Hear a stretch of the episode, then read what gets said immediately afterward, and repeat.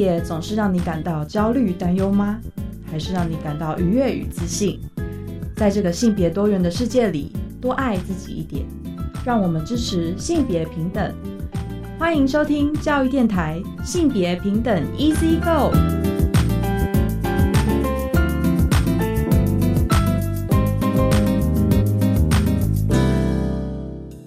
欢迎收听教育电台性别平等 Easy Go，我是玛丽。不知道大家这一拜过得好吗？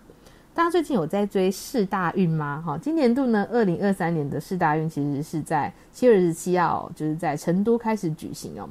那这一种世界大学运动会，其实也是有非常多的运动员哦，大学运动员正在发光发热，努力的帮台湾夺牌当中。那其实大家晓不晓得哦？教育部的体育署呢，在二零二三年的全国中等学校运动会，还有全国大专院校运动会上，其实首度开放了跨性别运动员哦，要依照性别认同参赛。那我们稍后呢，在性别大八卦呢，也跟大家分享相关的新闻。那今天新闻慢聊呢，也要聊哦，其实也是跟最近的时序比较有关。在我们这集播出的礼拜天呢，算是七月农历七月鬼门开后的第一个礼拜天，所以在进入到这种所谓的农历七月或者是说鬼月的呃这个时节啊，大家可能都会有一些害怕，比方说有些民俗禁忌等等的。但我们今天呢，其实也邀请到了一个在地的团体哦，基隆在地的雨都漫步的米拉来跟我们分享哦。他们其实针对这个中元节、中元祭呢，有一个很有趣的城市导览，还有城市策展哦。那稍后呢，在性别慢慢聊，再请米拉来跟我们分享。那我们先进行性别大八卦。别大八卦。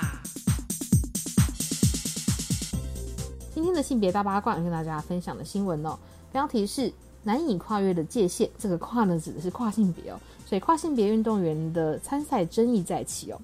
这个新闻在讨论的其实是哪一些呢？其实像最近这几年呢，随着奥运开放跨性别运动员参赛哦，那运动赛事呢开始实施运动选手的睾固酮的一个浓度检测。那像是世界田径总会最近也宣布哦，其实全面禁止经历过男性青春期的跨性别者参加女子组的赛事，以维护竞赛的公平性。像类似这一种，比方说，如果有个选手，他原本特别是原本是生理男性哦，然后他可能因为性别认同的关系，进行了一些跨性别的呃，比方说施打荷尔蒙或者是进行手术之后，那这样子的一个去参加赛事，他要以女性运动员的身份，好像会有一些所谓公平的讨论哦，因为其实每一个赛事的状况不太一样，包含有些赛事可能很吃原本的这个运动员的身体质量的状况。那可能经历过男性的青春期，骨骼和肌肉发育都已经更偏向所谓生理男性的身体的话，即便是搞固酮可以符合所谓女性的这样子的一个比例，可能还是对很多女性的运动人员来说会觉得有点不公平哦。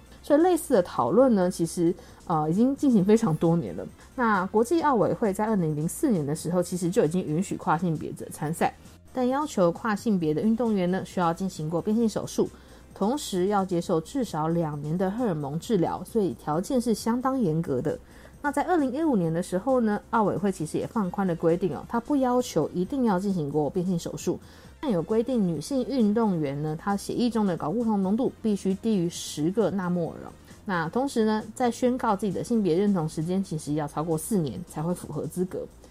那这个标准呢，其实在国际体坛上也引发过争议哦。像国际游泳总会或者是国际橄榄球联盟这些体育团体啊，他们其实都以维护竞赛公平为由，不允许经历过男性青春期的跨性别运动员去参加女子组的赛事哦。那世界田径总会近期也决定。为了要维护女子组的比赛公平性，所以只要跨性别的运动员经历过男性青春期，不管体内的睾固酮浓度高低，都不可以参加女子组的国际田径赛事。那针对这一些规定哦，其实教育部的体育署呢，在二零二三年的全国中等学校运动会，还有全国大专院校运动会里面，是有首度开放让跨性别的运动员依照性别认同参赛，但原则上呢，是有依照国际奥会的认定标准。在田径、网球、游泳和自由车的项目里面呢，是针对这样子国际单项运动总会去定定的标准规范来进行。所以像刚刚提到的，比如说田径、网球啊，他们就有规定，赛前十二个月的睾固酮呢需要小于五纳摩尔，好，而且四年不能更改。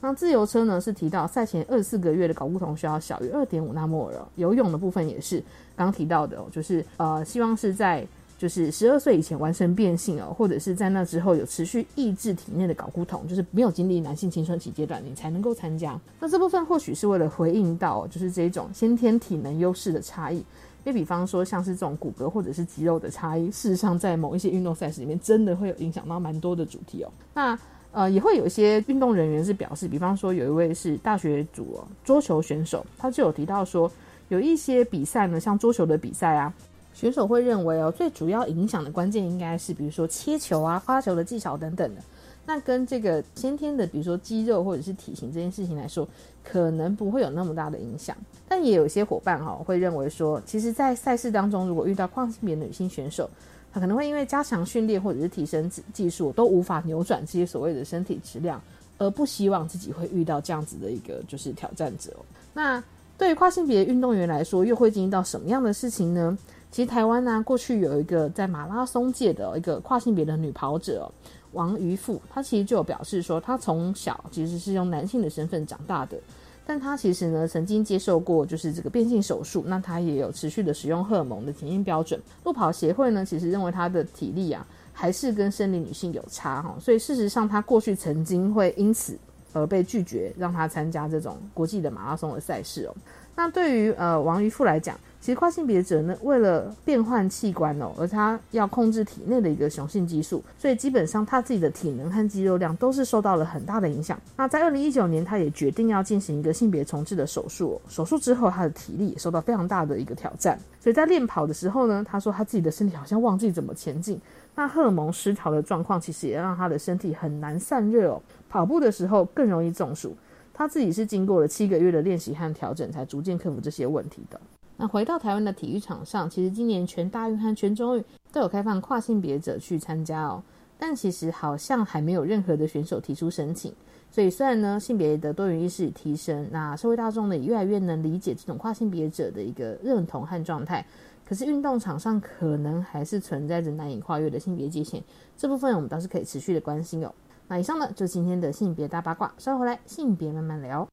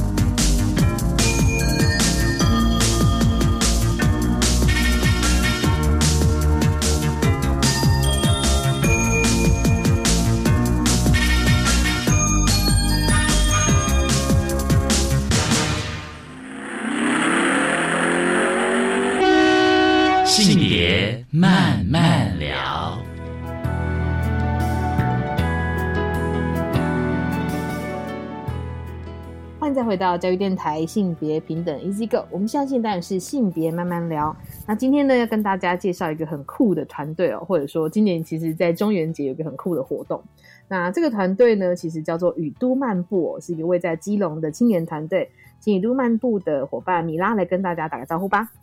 各位朋友，大家好，我是雨都漫步的米拉。Hello，那其实今天很开心哈，可以邀请米娜一起来跟我们聊哈。就是今年度啊，其实我自己的本职的工作呢，我是在边边女协会工作哈，所以其实我们呃协会有跟呃雨都漫步有合作一个我觉得很有趣的就是活动，我们稍后会跟大家做介绍。那在介绍我们今年度就是合作的活动之前呢，其实想要跟大家聊的是雨都漫步啊，是一个我觉得很酷的一个在地的团体哦。啊，应该说在地嘛？哦，可能算是就是呃，特别是针对基隆，对不对？嗯特别针对基隆的这个区域哦。那我有点好奇，就是你们啊，雨都漫步这个名称其实也是感觉有点浪漫。那你们的团队是怎么样组成的呀？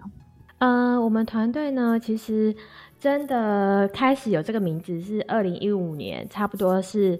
那个时候中原季的时候。对，那一开始呃，是因为想要分享一些就是基隆一些比较有趣的事情，因为我过去嗯在、呃国外就是参加过不少的 walking tour，那我觉得 walking tour 是一个可以去打开大家去对于城市探索跟认识的一个很好的方式，就是一个很实际也很体感的方式去认识这个城市，所以嗯就想说，那也许可以。用城市散步，那基隆的城市散步，我觉得用“雨都漫步”这个名字好像还不错，所以那个时候就开始、呃去介绍那一年的基隆中原季，然后、啊呃后来呢，我们呃团队就陆陆续续有其他的伙伴加入，然后大家都认为说，我们可以透过导览的方式，可以让更多人去呃对我们的家乡感到有趣。觉得基隆是一个很不错的地方，然后进而让我们这里的人觉得更加的有自信。这件事情嗯很重要的事，所以呃，我们就慢慢的就是开始发展了这个路程，这样子。哎，你们现在团队大概有多少位成员呢、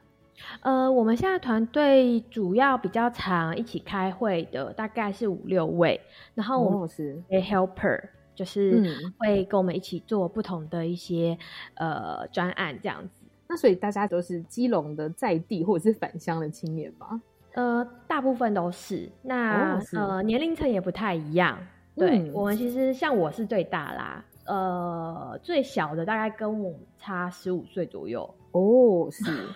对，就大家大概都是哦大概二十到四十，差不多这样的一个年龄层这样。了解。所以其实应该说，大家都对基隆这个城市有很不一样的情感，包含你像刚刚说，有可能是在店，或者是有些是在这边生活的人吗？然后大家决定要一起让更多的人认识基隆哦。对那米拉刚好讲到一个我觉得蛮有趣的事，是用那个城市散步哦，那 walking tour，其实这个在很多的不管是 NGO 单位，或者是有一些是那种在地创生的单位，可能都会使用。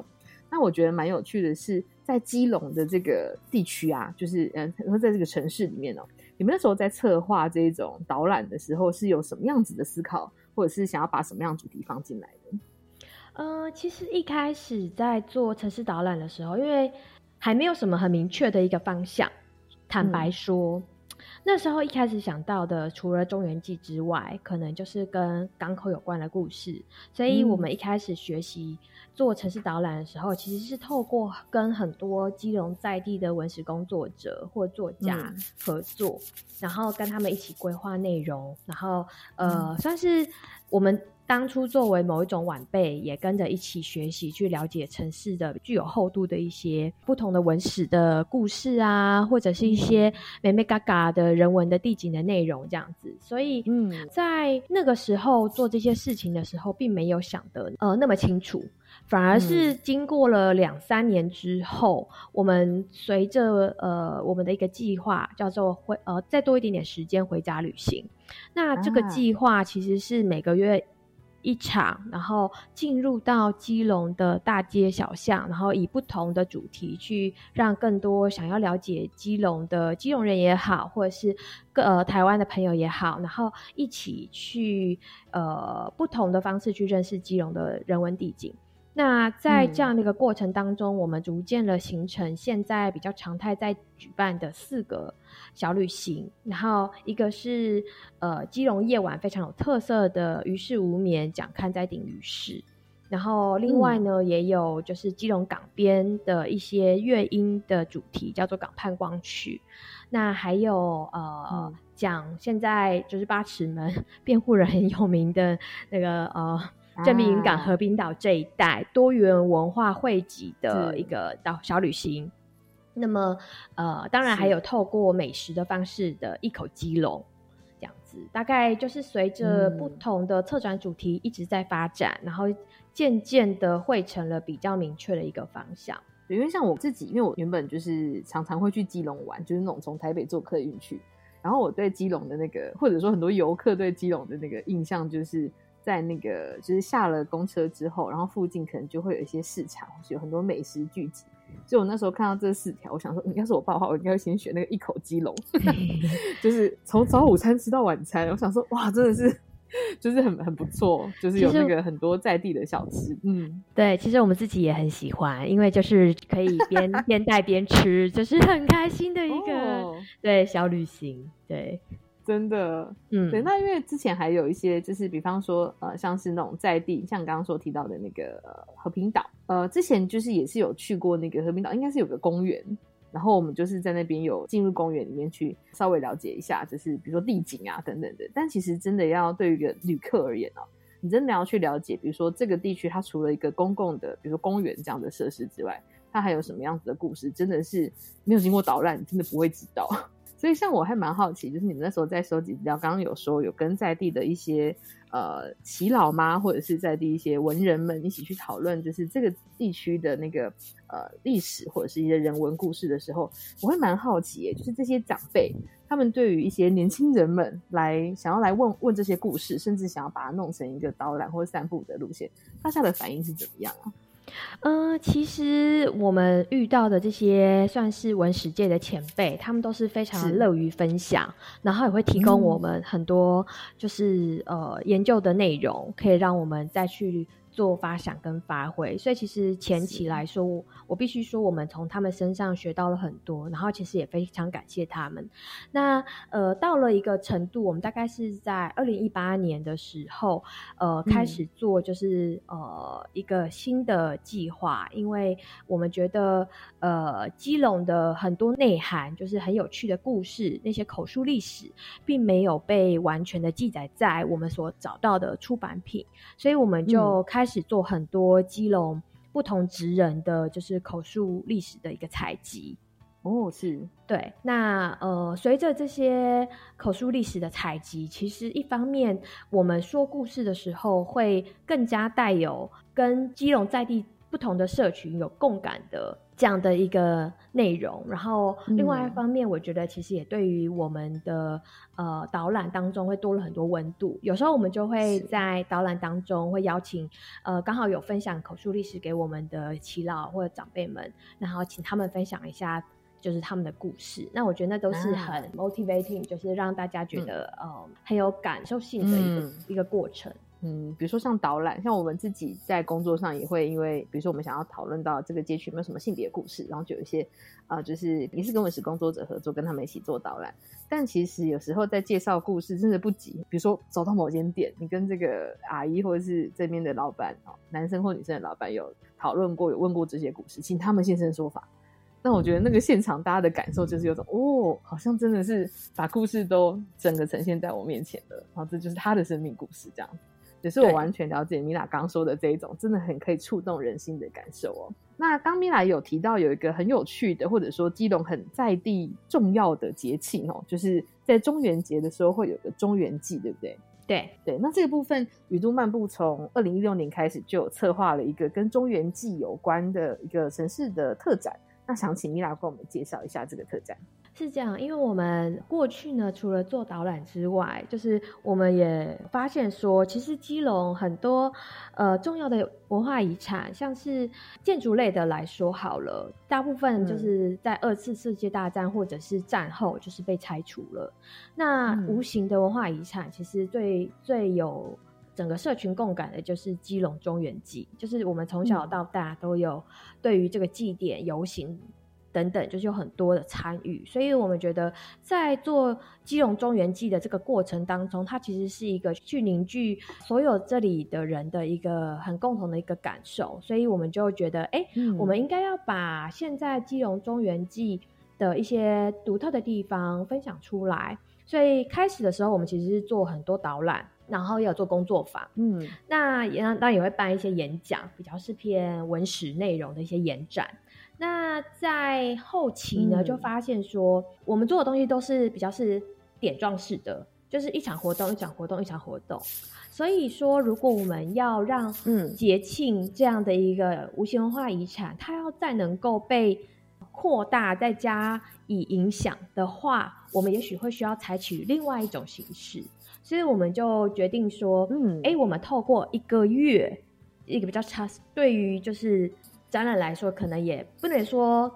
呃长，但是它也并不是算太短，就是刚好配合着农历七月基隆最热闹这个时候，嗯来举办一个比较是偏生态博物馆概念的展览。那生态博物馆这边，嗯我们想要讲的是，透过跟中原记有关的这些空间，然后的内容的呃展陈，然后去梳理，去嗯让大家跟这里的地景还有内容都是一起去做一个串嗯联的过程。所以在那个时候就嗯尝试着在基隆找寻很多很野生的场地，就是哎，可能都没有啊人想过会办展览的地方，比如说就是嗯基隆的西安码头仓库啊，或者是基隆哦火车站啊，然后我们就是每一年都在嗯基隆的呃或者法国公墓啊、老大公庙，就是大家可能嗯平常不容易想到会去办展览或者是展成这种内容的地方，我们就在呃最早应该算是在二零一九年的时候就开始，嗯就是每一年尽可能的去举办展览，然后让呃中原记的内容可以让更多人看见，那也可以嗯让可能呃年轻一代的基隆人，因为有很多年轻人可能。对于中原记已经不是那么了解，他们可能觉得中原记只不过是放水灯，可是中原记它有很多关怀不被看见的那些人，或是那些好嗯。兄弟的这些面相是没有被呈现出来的，所以我们就希望可以用我们常年使用这个名称“荧光普照城市特展”，那 去是。对去再诠释中原祭这个祭典本身这个民俗，它在当代来说可以给呃现在的人有什么样的新的价值和意义去去盘点跟梳理。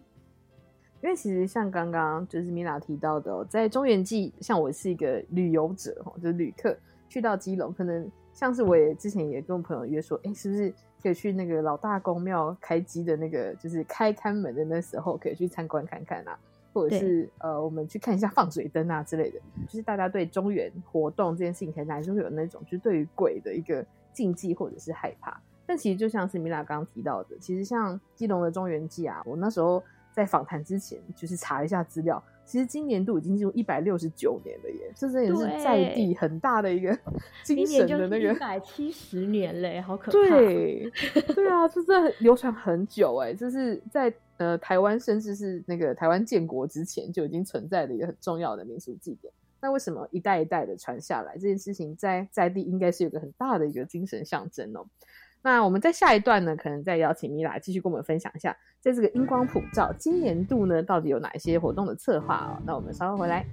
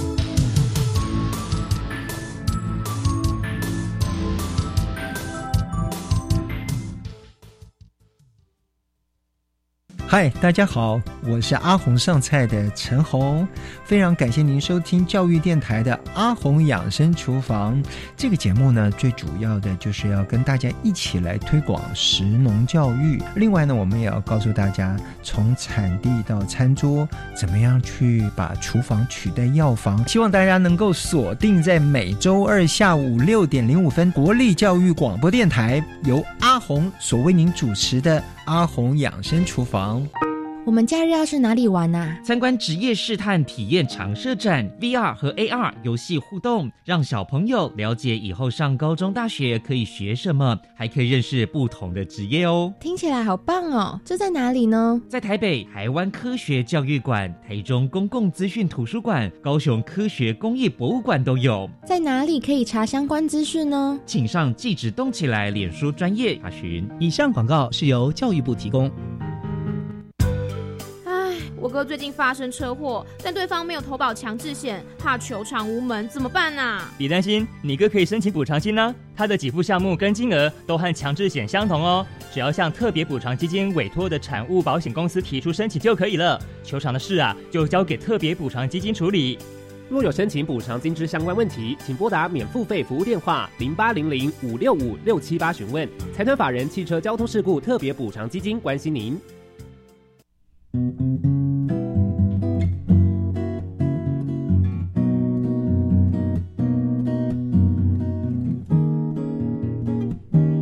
我是苏命苏米恩，你现在收听的是教育电台。Open your mind，就爱教育电台。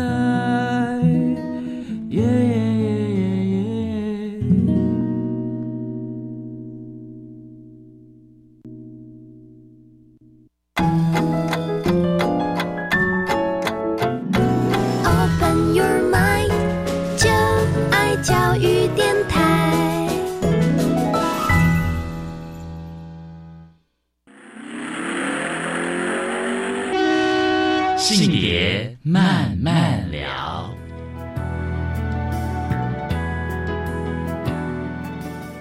欢迎再回到教育电台性别平等 Easy Go，我们现在讲的是性别慢慢聊。那在上个段落呢，其实请鱼都漫步的米拉、来跟我们分享了，就是这个很有趣的团队有策划了很多城市导览的一些内容哦。那他们其实从二零一六年开始，其实策划了一个叫做“中原不离谱”的一个呃很有趣的一个企划，那包含像是荧光普照的城市特展。听到这个词，大家也可以完全连接到我们刚前面提到的中原记，对吧？那也想请米拉来跟我们介绍一下这个中原不离谱的城市特展大概有哪些活动呢？呃，就是这个荧光普照城市特展的名称，其实还蛮有趣的，因为我们其实是在一次就是古籍的一些翻找的当中，发现，在早期大概民国五六十年代，基隆在做中原记的时候，会有点普渡灯，那、呃，应该说引路灯啊，那引路灯上面就会写荧光普照，就是指，嗯就是给好兄弟引路，然后来到人间的这个意思。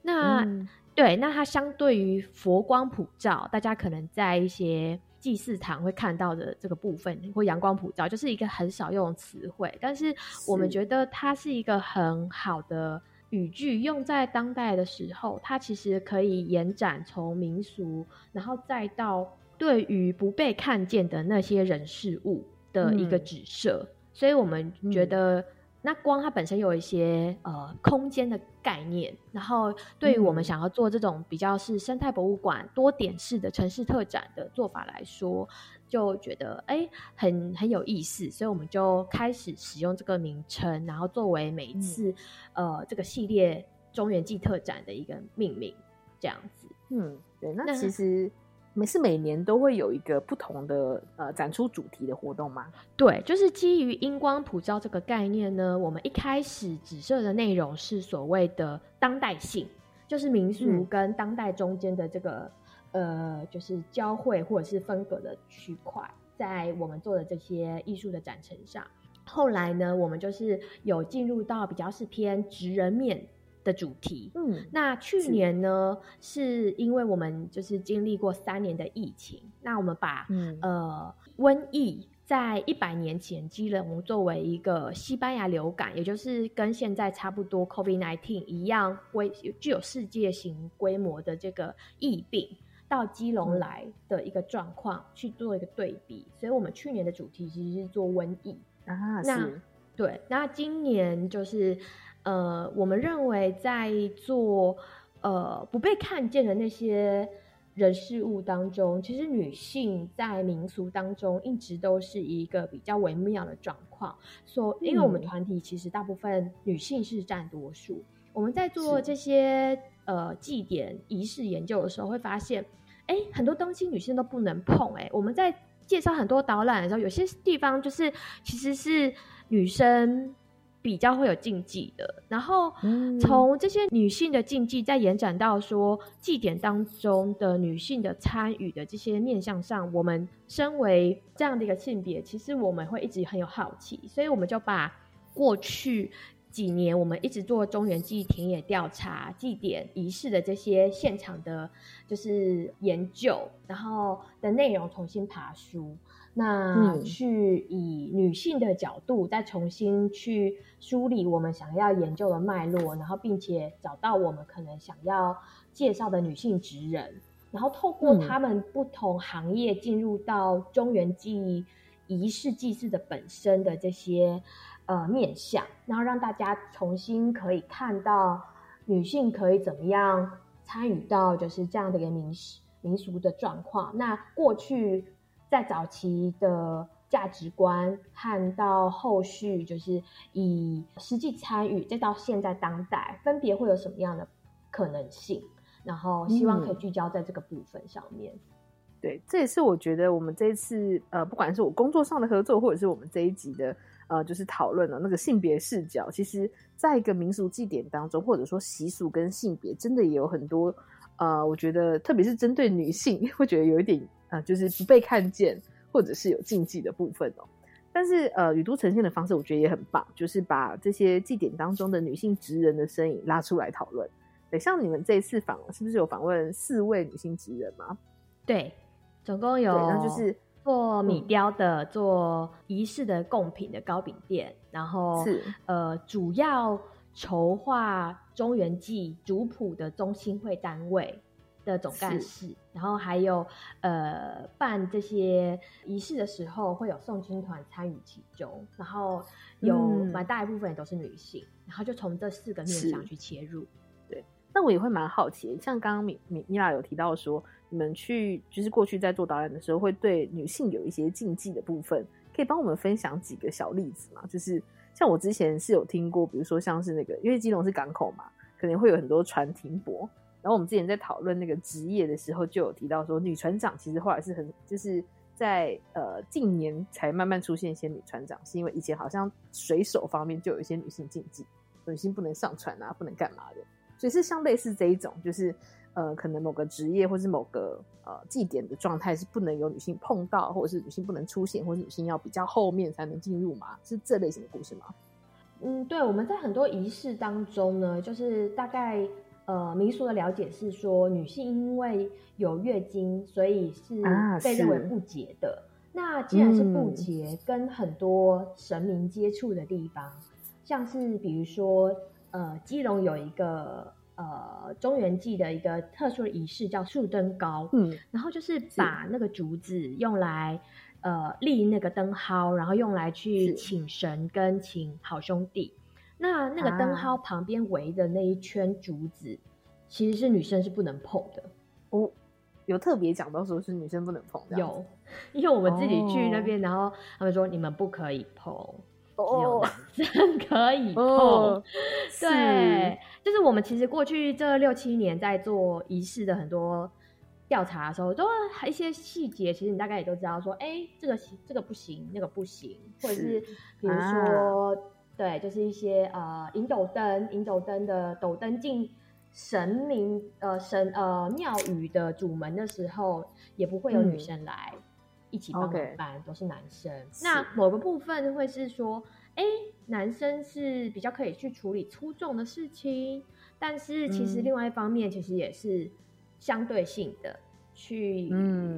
规避掉女生没有办法参与的这件、嗯、这个状况。是，对，对，蛮多案例还是有那个，对，就是月经，就是某种月经迷思嘛。就民俗上好像真的对于女性的月经感到很禁忌。虽然我也有听过不同的说法，有一种感觉还好像对女性比较温柔的说法，就是你现在身体太弱，你会被这个庙宇的气冲到。但是我觉得更常听到的是，你的月经很脏，你会冲煞到神明，或者是冲煞到各种就是我们要祭拜的鬼神这样子。对，所以这真的是民俗，好好像是非常根深蒂固的禁忌。那你们这次采访的女性职人，其实我觉得它呈现出来有点像是，呃，即便民俗禁忌里面有好多对女性的刻板印象，可是你看要完成一个仪式，里面不可或缺有很多女性的工作人员、女性职人的角色，这样子。对我们其实就是希望说，呃，因为民俗的这件事，民俗跟女性月经不洁这件事情，它其实它能够被讨论的可能性比较复杂。那我们觉得可以讨论的是，怎么样让在性别的一个平权上，怎么样让女更多女性的参与者可以被看见？那也可以再去鼓励更多未来在这些祭典上面的女性的参与。所以我们觉得职人它其实是一个比较具有能动性的概念，对，就是赋。赋权给女性，说，哎，女生可以做到这些事情，那我们其实也可以有更多的。参与在这当中，嗯，哎，那你们在访问，像这次访问了四位的女性职人嘛？那当时是怎么找到这些职人的？呃，其实当初就是我们在过去填调的时候，其实呃，因为我们过去几年每一年做展览，我们都要去拜访很多地方的普渡单位啊，就是其实基基本上仪式的人物件跟活动本身，我们大概做了很多年长期的一个。踏查，所以就是呃日积月累下，我们就知道说，哎，如果要做女生的这个主题的话，我们大概有想到哪一些我们过去的，对对对对，口袋名单没有错。但是有一些其实呃，像重金团也是后来有在透过一些更深入的一些调查，所以才找到的对象。是因为像你们的那个访问的那个糕饼，就是就连旅客也会去买的糕饼店。对，没错，就是在那个对对对很有名的那个连珍饼铺哦。对对。然后我那时候看到的时候，我就想说，哇，我我去那边，因为作为一个观光客的心态，就是去买那个著名的甜点之类的。但没想到，就是在祭典的时候，他们做的糕饼，就是这种传统糕饼，也是祭典很重要的一环，这样子。然后我那时候就觉得，我以后去买那个伴手礼的时候，会多了一分，就是我了解这个文化脉络的感觉。对，而且他们其实。中原祭的时候都会出很多就是基隆限定的贡品，然后他们也很乐于去推广，像是摩诃鼻头这些基隆桌那个普渡桌上才会出现的贡品这样啊，嗯，所以就是在农历七月的期间限定，刚好就可以去买一买这样子。没错，啊，这很不错哎。对，那其实除了就是访问女性职人的故事之外呢，雨都漫步在这一次的那个企划里面呢，还有一个我觉得很有趣的。呃，也是女性的角色，可是其实是不是活着的女性，是死去的女性哦。这些女鬼故事，那我们在下一段呢，可以再请米拉来跟我们介绍一下，除了女性职人之外，这些在地的，就是不是活在人世当中的女性的生命故事，大概有哪些哦？那我们先休息一下。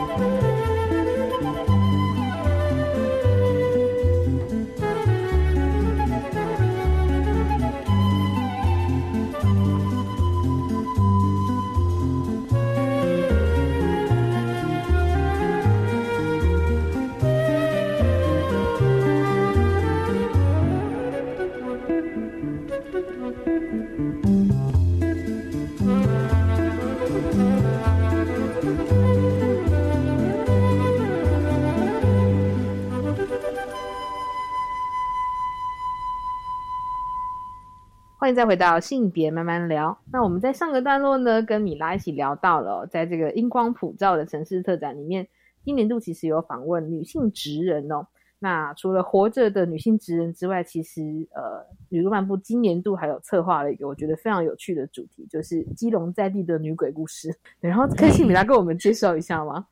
对，我们会想要做女鬼的这个历史文，应该说从台湾的日本时代《日日新报》的这个报纸去找基隆女鬼的痕迹这件事情，嗯是因为呃，我们有访问到可能目前当代还现在的就是女性参与到中原记当中，但是那些没有被看见的，就是好姐妹们，她们的故事又是嗯、好像我们在基隆常常在讲好兄弟的时候，好姐妹是被忽略的。所以我们就想说，哎，那可以来介绍一下好姐妹们，她们有哪些在基隆哪里生活，或是她们嗯。当初会成为好姐妹的原因又是什么？然后从这个部分去反映过去女性的状况。我觉得有一个蛮有趣的是，因为在台湾传统民间信仰有一个所谓的这个阴庙，我不知道嗯大家对这部分熟不熟悉，就是。鬼的祭司好兄弟、好姐妹的庙称为阴庙。那阴庙大部分大家会想公庙就是阴庙嘛，对，没错，没错，啊是给好姐妹的庙其实是很少的，就是你要嗯从一个女鬼变成鬼神，这嗯是一件蛮不容易的事情。是那基隆就有一个很有趣的姑娘庙，叫做金环仪嗯庙。那在我们的新书里面也有提到这个地方。那她当初的状况是，她在日本时代是一个艺旦，然后嗯因为长太漂亮被毁容，那后啊来就是呃，在一个万善祠里面去做一些庙物的处理，然后嗯因为他那时候算是对于在地很有贡献，那在地的人呢就把他就是列为一个女神，所以他就变成了一个姑娘庙。的这样的一个形态。哦，是那我们觉得是很多女鬼故事我们采集到当中，这算是一个蛮独特的一项。那它是所在的这个呃金环遗址，它其实也在呃基隆的红灯区的附近。那其实啊很多活着的好姐妹其实是会去拜这间庙的，哦，对，我看它其实也离那个仁爱市场不会很远呢、很近，对对，但是我之前其实因为再次声明，我是个旅客，所以在不知道文史故事的状况下，其实没有什么机会可以在就是比如说你在街区走动的时候，想说，哎，这是小庙是在拜什么？对，然后我也是看到雨都的相关的那个资料的讨论的时候，才发现，哦，居然就是在这个地方有个那个姑娘庙，就是有这样子的一个存在。但我觉得大家会对姑娘庙有很多的怎么说，算是刻板印象嘛，就觉得进去不要乱讲话啊，然后进去不要乱许愿啊什么的。我觉得这个好像也是对于那种女鬼，特别是女鬼的这种禁忌或者是害怕哦，就想说这刻板印象到一个女性死了都还没办法摆脱，真的觉得有点辛苦。对，嗯嗯嗯嗯。对啊，那嗯呃，我们自己去那边是觉得还好啦，就是、啊呃，大家都还蛮友善的，对。哎，你们在街区导览的时候会导导览到这个庙吗？呃，我们呃某一年的中原记呃不中原不离谱计划，其实我们做了一个一次拜访六七间阴庙的小旅行，然后全部都是骑哦 GO GO 柔。那一次转完之后，其实就有很神奇的事情发生哦。什么事情？什么事情？有点好奇。对，就我们因为那一次是算办阴庙，然后就是拜访各地的好兄弟和好姐妹，算是嗯气场非常强的一个主题导览，是气场超强。然后 对，那就是我们那时候活动最后结束的时候，有参加者就是跟我们说，他在结束的时候发现旁边有一叠纸钱在他掉在他脚边，然后他不敢捡。哇，我说，我说还还好，还好你没有剪。然后也有另啊外一个参加那一场的，也跟我们说头痛了很，回去头痛了很多天。哇，这真的是，我觉得嗯在做这种民俗或习俗导览的时候，大家能够感受到的东西，就是敏感体质可以感受到更丰富的导览内容。看到遇到不一样的事情，这样子，真的真的，对。但我觉得其实就是比如说性别的角度来看这件事情啊，特别是姑娘庙，它真的也是有很多的性别意涵，就是那个为什么女生呃未婚的女性去世的时候会没有地方去，就是那个处来尾当红塞狗狗这种很传统的就是女生的灵魂不能赢，单身女性的灵魂不能在家里拜这样子状况。所以我觉得能够看见这种，比如说姑娘庙，其实也是我们在文化里面帮一个女性的灵魂找个安放的位置，其实也是 另外一种体贴嘛。对，虽然还是一个不平等的、不平等的习俗啦。那像你们在规划今年度二零二三年的这个荧光普照的特展的时候，大概有哪一些主题？呃，我们今年特展的主题呢，主要就是呃有分为就比较偏文史类的，跟、呃艺术的作品。那文史类的话，就是像刚刚有提到的职人的角度，然后也有嗯透过就是好姐妹的角度。那我们在特展的现场，就是另外设置了一个呃互动展区。那那个互动展区，呃，刚好也坐落在那个展场汇龙市场的修改衣服店的旁边。我们就嗯是用很多线头，然后让大家可以用线头去将那些我们所找到的好姐妹的故事，去跟不同的现在当代的职人，跟他们可能会有的一些属性去做连连看。那借由这样一个方式呢，我们觉得可以将好姐妹的这些呃赋予权利的这样的一个方式，嗯再跟当代去做一个串联。那这是今年特展，我们可能觉得在呃设计当中觉得还蛮有趣的地方。那除嗯。了特展之外，我们也有办一个 AR 的实境游戏，叫做《封印异鬼》。嗯，那它是承继去年我们做瘟疫的这个主题，那我们用了一些很有趣的 AR 特效，让大家真的拿着手机照就觉得自己变成就是瘟疫鬼，然后需啊。要在基隆的很多庙宇里面进行挑战。我觉得你们嗯真的很厉害，就是这个 结合了数位的那个状况，还可以把它跟在地的文史连接在一起、哦。这部分如果说嗯要参与的话，是比如说你要要有一些就是跟着导览一起走，我们才能够一起参与嘛。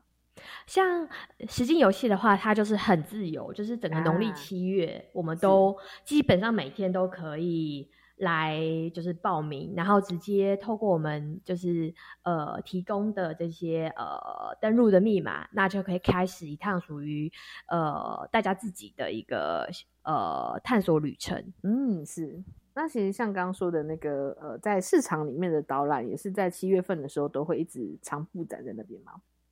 嗯，那市场里面呢，我们主要在农历十三、十四、十五，就是最热闹的三个科仪那几天，嗯。我们都有从汇龙市场特展现场，然后带大家走到基隆跟中原祭有关的这些空间，然后一起参与到祭典仪式当中，算是三场非常精彩的，就是呃一年一度的，就是祭典导览。那当然也有非常就是精彩，今年跟边边女律第一嗯次用这样的一个新的主题的合作，然后我们以就是两场女力工作法。然后以性别的这个脉络切入，然后呃，我觉得玛丽可以讲更多啦，嗯因为我觉得在 女魂的这个部分的这个 AI 讲座是非常的 fancy 的一个做法。呃，因为其实像我们在工作上面，其实一直很想要透过有趣的方式，或者是结合科技的方式来讨论性别这件事嘛。所以之前米兰跟我们讨论的时候，还介绍给我们有点像是 AI 的一个新创的艺术家，就是他可能会透过 AI 的呃生成的图像去做一些有趣的工作坊。然后那时候就想到，哎，其实，在对那个女性或者是女鬼这件事情，大家想到的那个呃正面的印象和负面的印象比起来，我相信负面的印象是更多的。但大家在害怕的同时，好像我们都忘记他其实曾经也是一个活生生的人，他只是呃有碰到了一些比较不开心的事情，他导致他成为了一个所谓的孤魂。那这个孤魂又因为传统我们刚刚说过的那个习俗，他又没地方可以去，所以变成好像人人害怕的这样子的存在。对，但是我们其实就想要重新解构这件事，所以这次有机会可以跟雨都一起合作，我真的觉得蛮蛮开心的。